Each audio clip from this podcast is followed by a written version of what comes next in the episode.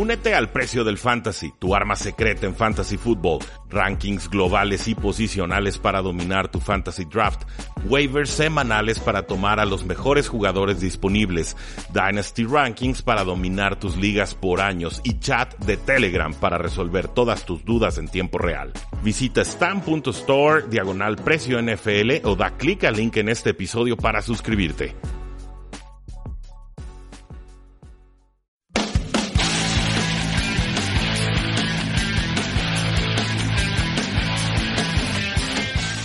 Saludos a todos y bienvenidos a un programa más de Tres y Fuera, donde la NFL no termina y nosotros tampoco. Mi nombre es Rudy Jacinto, me encuentran en Twitter como arroba paradoja NFL y el día de hoy tenemos un programa muy especial sobre un tema que rara vez es considerado por los aficionados de la NFL, pero que definitivamente puede tener algo de impacto en las distintas eh, formas en las que se van desempeñando y realizando las temporadas 2020 19. Estamos hablando, por supuesto, del draft suplementario, un complemento al NFL Draft 2019, en el cual algunos prospectos que no pudieron presentarse al draft anterior tienen la oportunidad de hacer algunas prácticas con equipos, de, que haya visoría de talento y entonces los equipos decidan o no apostar por estos jugadores que, insisto, debieron de haber sido elegibles para el draft del 2019, pero por situaciones normalmente extra cancha terminan no pudiendo participar hasta este eh, evento posterior. El draft suplementario en esta ocasión se va a realizar el día de mañana. Hoy estamos a martes 9 de julio. Entonces, para mañana, miércoles 10 de julio, tendremos este draft suplementario con cinco jugadores colegiales elegibles. Normalmente los jugadores que se presentan al draft suplementario eh, llegan a estas instancias porque perdieron la elegibilidad académica, no les fue bien con sus calificaciones, quizás eh, tenían algunas suspensiones que la NCAA les iba a aplicar y dicen, ¿saben qué? Mejor me presento de una vez con la NFL, esto no va a acabar bien a nivel eh, colegial. Le da una oportunidad a los equipos de la NFL de adquirir algo de talento nuevo, pero eh, usando eh, picks de drafts futuros, es decir, llevan un valor futuro ah, y lo aplican en un valor presente, por lo cual puede ser atractivo para los distintos equipos de la NFL, aunque es una fórmula que no muchas franquicias utilizan. Si los jugadores no son seleccionados en este draft suplementario, se convierten en agentes libres sin restricción eh, alguna. ¿Cómo funciona este draft? Es un draft que se realiza por vía de correo electrónico. Hay un sistema de oferta, o sea, una subasta, pero es una subasta ciega. Eh, la prioridad para este, esta subasta en específico se divide en tres grupos, dependiendo de cómo quedaron sus récords en la temporada 2018. Por ejemplo, en el primer grupo tenemos a los equipos que terminaron con seis o menos victorias en la temporada eh, anterior. En el caso de este draft suplementario, se trata de los Arizona Cardinals, de los Oakland Raiders, de los Jets de Nueva York, de los San Francisco 49ers, de los Tampa Bay Buccaneers, los Jacksonville Jaguars, los Gigantes de Nueva York, los Buffalo Bills, los Cincinnati Bengals, Detroit Lions, Denver Broncos e incluso los Green Bay Packers. Entonces, todos estos equipos entran al grupo número uno y en caso de haber un empate, tienen preferencia al momento de elegir o dar una oferta de pick futuro por estos jugadores. En el grupo de número dos tenemos a los equipos que no entraron a la postemporada, pero que tuvieron más de seis victorias. Aquí contamos con los eh, Miami Dolphins, con las Panteras de Carolina, con los Washington Redskins, con los Atlanta Falcons, con los Cleveland Browns, con los Vikingos de Minnesota, con los Titanes de Tennessee y por supuesto con los Pittsburgh Steelers. Ellos conforman el grupo número dos si en caso de que haya un empate de picks o de oferta de picks, quedan detrás de preferencia del grupo 1, pero todavía adelante del siguiente grupo 3. ¿Y quién constituye entonces este grupo 3? Son los 12 equipos que sí llegaron a la postemporada. Las Águilas de Filadelfia, los Indianapolis Colts, los Seattle Seahawks, los Vaqueros de Dallas, los Baltimore Ravens, los Houston Texans, los Patriots, los Ángeles Chargers, los Osos de Chicago, los Kansas City Chiefs, los Ángeles Rams y por supuesto los Santos de Nuevo Orleans. Entonces, a grandes rasgos, aquí son tres grupos. Primero los, los, equipos que terminaron con seis o menos victorias, luego los que tuvieron más de seis victorias pero no llegaron a postemporada y por último todos los equipos que sí llegaron a postemporada. Una vez conformados estos tres grupos, se aplica una lotería para determinar el orden de selección. Entonces, ya dentro de los mismos grupos, el grupo 1, el grupo 2 y el grupo 3, en caso de que haya un empate o estén ofreciendo el mismo número de picks o el mismo valor de picks, digamos dos equipos están ofreciendo terceras rondas por el mismo jugador, pues entonces nos vamos a este criterio de desempate que es la lotería que se determina de forma aleatoria hasta aquí todo bien, nos estamos eh, entendiendo, espero yo. Pues bueno, perfecto. ¿Qué sucede si un equipo gana su oferta, si gana esta, esta subasta ciegas? Pues muy sencillo, recibe al jugador y también entrega el pick futuro que fue el que ofertó. Por ejemplo, los Giants de Nueva York el año pasado ofrecieron una tercera ronda futura, es decir, en el 2018 dieron una tercera ronda del 2019 para tomar al cornerback Sam Beal en el draft suplementario del año pasado. Como decía, si el jugador no es seleccionado, se convierte en agente libre sin restricciones.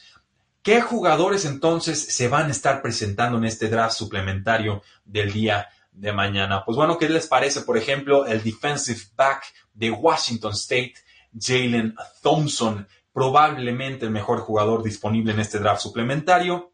Un jugador que estuvo como titular en los 39 partidos de los Cougars en las últimas tres él perdió su elegibilidad por una violación de las reglas de la NCAA.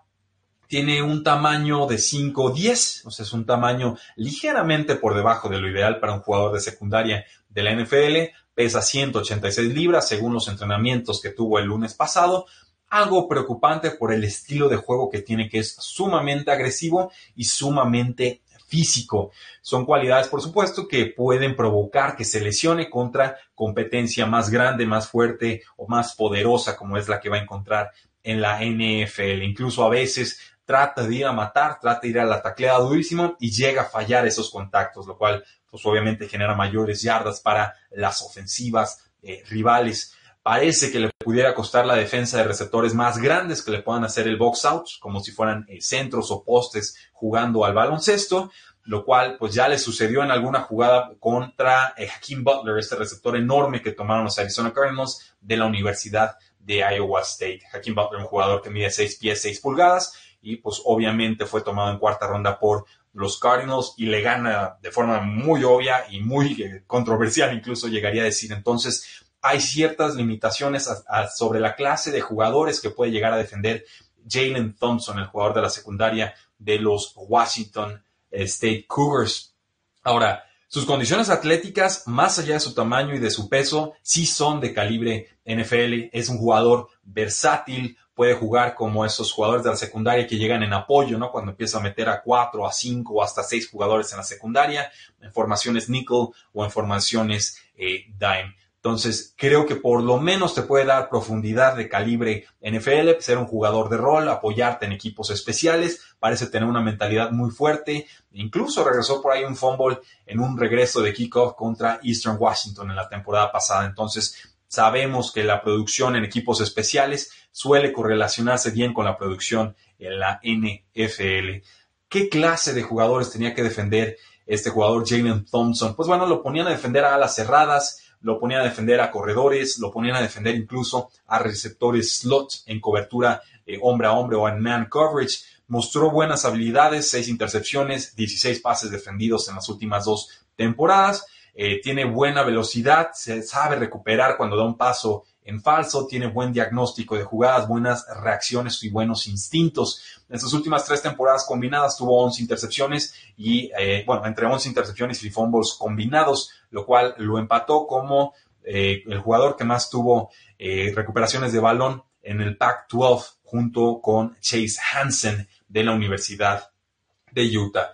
Ahora, ¿cuál fue la violación? ¿Por qué termina cayendo Jalen Thompson a este draft suplementario? Al parecer fue la compra de un suplemento en una tienda de nutrición local, la cual pues, le hizo dar eh, positivo en alguna prueba de antidopaje. Sin embargo, sabemos que no fueron esteroides los que estaba consumiendo el jugador, no fue esa la acusación que recibió. Además, bueno, 66 tacleadas, dos intercepciones con Washington State en el 2018, un nombre muy interesante, insisto, eh, para tomar una oferta con este jugador, para apostar por este jugador, los equipos NFL usan valores futuros y los llevan a valor presente y eso hace muy atractivo eh, pues para muchos equipos poder usar activos de un futuro y poder aprovecharlos en la actualidad.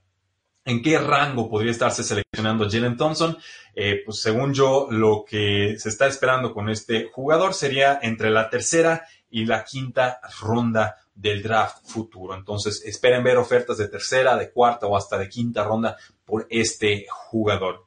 Otro nombre importante y creo el segundo y único que será tomado en este draft es el receptor Marcus Sims de West Virginia, alguien que jugaba con el quarterback Will Greer, que ya es suplente de Cam Newton con las Panteras de Carolina, y también era compañero del talentoso receptor Greg Jennings. Entre Marcus Sims y Greg Jennings eran quienes movían la ofensiva de West eh, Virginia, un jugador sumamente interesante, violó la política o el código de conducta de la universidad, según eh, Alex Hecky de West Virginia Metro News, y por eso no pudo presentarse al draft original, pero sí llega a este draft suplementario. ¿Qué condiciones físicas tiene este jugador? Pues mide 6 pies, 188 pulgadas, fue titular en solo 10 de 33 juegos con los Mountaineers, aún así tuvo 87 recepciones, 1.457 yardas y 8 touchdowns en su carrera, incluyendo 46 recepciones, casi 700 yardas y 2 touchdowns la temporada anterior. Es intrigante, de repente muestra talento de altísimo nivel, de alto calibre. Hubo un tramo ahí de tres juegos en los que tuvo más de 100 yardas contra Johnstown State, contra Kansas State y contra Texas Tech. Además, eh, participa como regresador en equipos especiales. Números modestos en el 2018, sí. 9.7 yardas por regreso de despeje, 17.6 yardas por regreso de patada, pero fue nombrado al segundo equipo, al second team All Big 12 de su conferencia por su producción en equipos especiales. Tiene velocidad de muy buen calibre, corre las 40 yardas en 4.4 segundos, entonces es una amenaza vertical, te puede atacar en profundidad. El problema aquí es que algunos de los receptores que salen de este sistema en el que estaba este receptor Marcus Sims, pues sufren porque viene de la, de la ofensiva del air raid en el que pues es balones volando para todos lados, cinco receptores, difícil de defender, pero es un ritmo de ofensiva distinto a lo que estamos acostumbrados en la NFL. Entonces hay un proceso de adaptación y no todos los receptores que salen de este air raid lo han logrado eh, consolidar ya como profesionales. A nivel de talento, pues muestra buen balance, buen control, mucha fluidez, de repente fortaleza física para luchar por los eh, balones, un rol complementario con receptores como David Sells, como Gary Jennings, que ambos fueron seleccionados en el draft de 2019 y también por ahí aparecía otro receptor de nombre TJ Simmons. Entonces, no soltó pases en cuatro eh, partidos que fueron estudiados para analizar a este jugador y pues obviamente esto nos, nos da a pensar que puede tener un rol en la NFL. Se iba a presentar inicialmente al portal de transferencias de la NCAA, finalmente decide no cambiar de universidad, simplemente declararse para el draft. Es un jugador que, al que le falta refinamiento, probablemente en su primera temporada no podemos esperar mucha producción de este jugador, pero eh, si logra consolidarse con, mejor técnica al momento de correr sus rutas, más separación, mostrar manos un poquito más naturales, a veces se ve medio troncón atacando la pelota, eh, le falta algo de fuerza y, no es bueno bloqueando a sus eh, defensores, tratando de abrir carriles en el juego aéreo o terrestre. Si trabaja en estas facetas de juego, será un jugador útil como profesional. Aquí la esperanza o lo que se proyecta es que sea seleccionado con una sexta o una séptima ronda del 2020. De aquí en más tenemos tres jugadores más. Voy a dar comentarios muy generales sobre ellos porque no se espera que sean seleccionados en este draft suplementario, pero son elegibles y por eso los vamos a incluir. Por ejemplo, tenemos al linebacker de Syracuse, Sheheim o Sheheim, no sé bien cómo se pronuncia el nombre, Sheheim eh, Cullen lo vamos a llamar. El tercer linebacker de la ofensiva trabajaba en el lado fuerte, en el strong side, en paquetes base, que es, digamos, la, formación defensiva estándar de la universidad. Tuvo 31 tacleadas, 3 para pérdidas, 3 presiones, un pase defendido y una captura de coreback. Además, contribuye en equipos eh, especiales y por eso pues, puede ser de interés para algún equipo de la NFL. También tenemos al tight end Devonair Clarington de Northland, Minnesota. Él, pues bueno, fue seleccionado con, como prospecto de cuatro estrellas por la Universidad de Rivals.com en 2015 pero pues obviamente tuvo varias universidades de cuales elegir, no solo Northland, sino los Hurricanes, Notre Dame, Michigan, USC y básicamente la mitad de las universidades del SEC, incluyendo eh, Alabama. Estuvo con los Texas Longhorns, tuvo problemas académicos, se transfirió a Blinn Junior College, termina en Northland Community y Technical College de Minnesota y en 11 juegos con Northland, pues tuvo el récord del equipo con 48 recepciones, 916 yardas y 11 eh, recepciones para touchdown. Es un jugador con condiciones atléticas eh, intrigantes, interesantes, le falta mucho para adaptarse, digamos, al nivel de la NFL, pero mide 6'7, pesa 300, eh, perdón, 235 libras.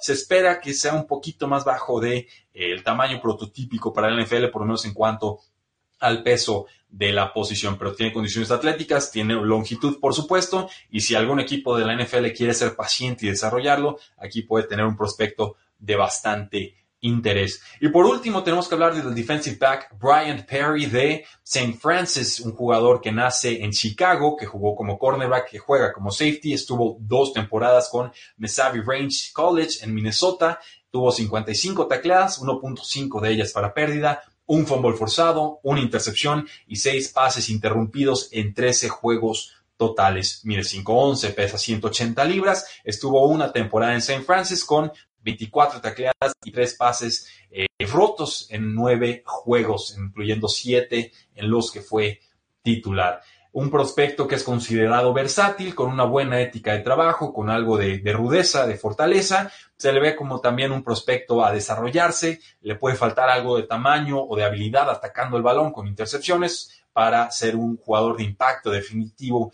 en la NFL. Pero, pues vamos, es un hombre más a seguir. Entonces, ahí tienen los cinco nombres que se estarán eh, seleccionando el día de mañana en el draft suplementario, que, insisto, es un proceso distinto al draft 2019, en el cual jugadores que no pudieron entrar a ese draft pueden ser tomados con picks futuros.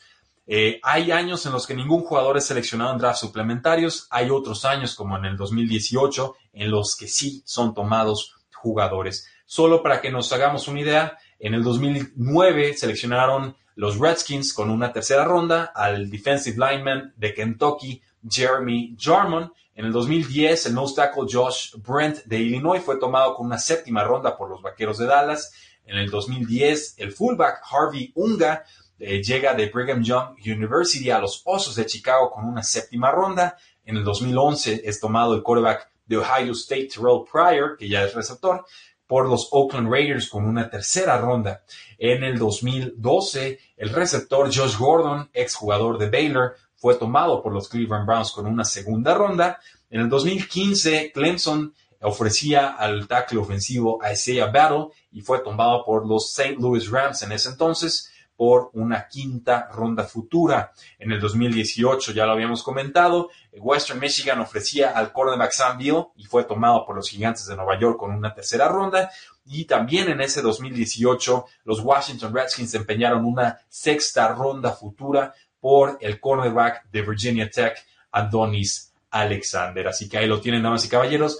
Cinco prospectos que estarán luchando por un lugar en la NFL a través de un mecanismo inusual, pero que definitivamente puede ser importante para los distintos equipos de la NFL. ¿Tienen preguntas, tienen dudas, tienen sugerencias? Háganoslo saber en la casilla de comentarios. No olviden seguirnos en todas nuestras formas de contacto. Nos encuentran en Facebook, en Twitter, en Instagram. Por supuesto, estamos en YouTube. Ahí está el canal de Tres y Fuera NFL. Y también les extendemos la invitación para que se suscriban a este su podcast Tres y Fuera. Nos encuentran en iTunes, en Spotify, en eBooks, en Stitcher, en donde ustedes quieran. Ahí seguramente nos localizan. Muchísimas gracias por todo su apoyo. Este proyecto no podría existir sin todos ustedes. Los invitamos a presentar este proyecto con sus distintas amistades. Suscríbanlos al podcast, presenten la página web tresyfuera.com todo nos ayuda para que este proyecto pueda seguir llegando a distintos ojos, a distintos oídos y podamos seguir creciendo para ofrecerles la mejor información de la NFL en español. Muchísimas gracias, sigan disfrutando su semana porque la NFL no termina y nosotros tampoco. Tres y fuera.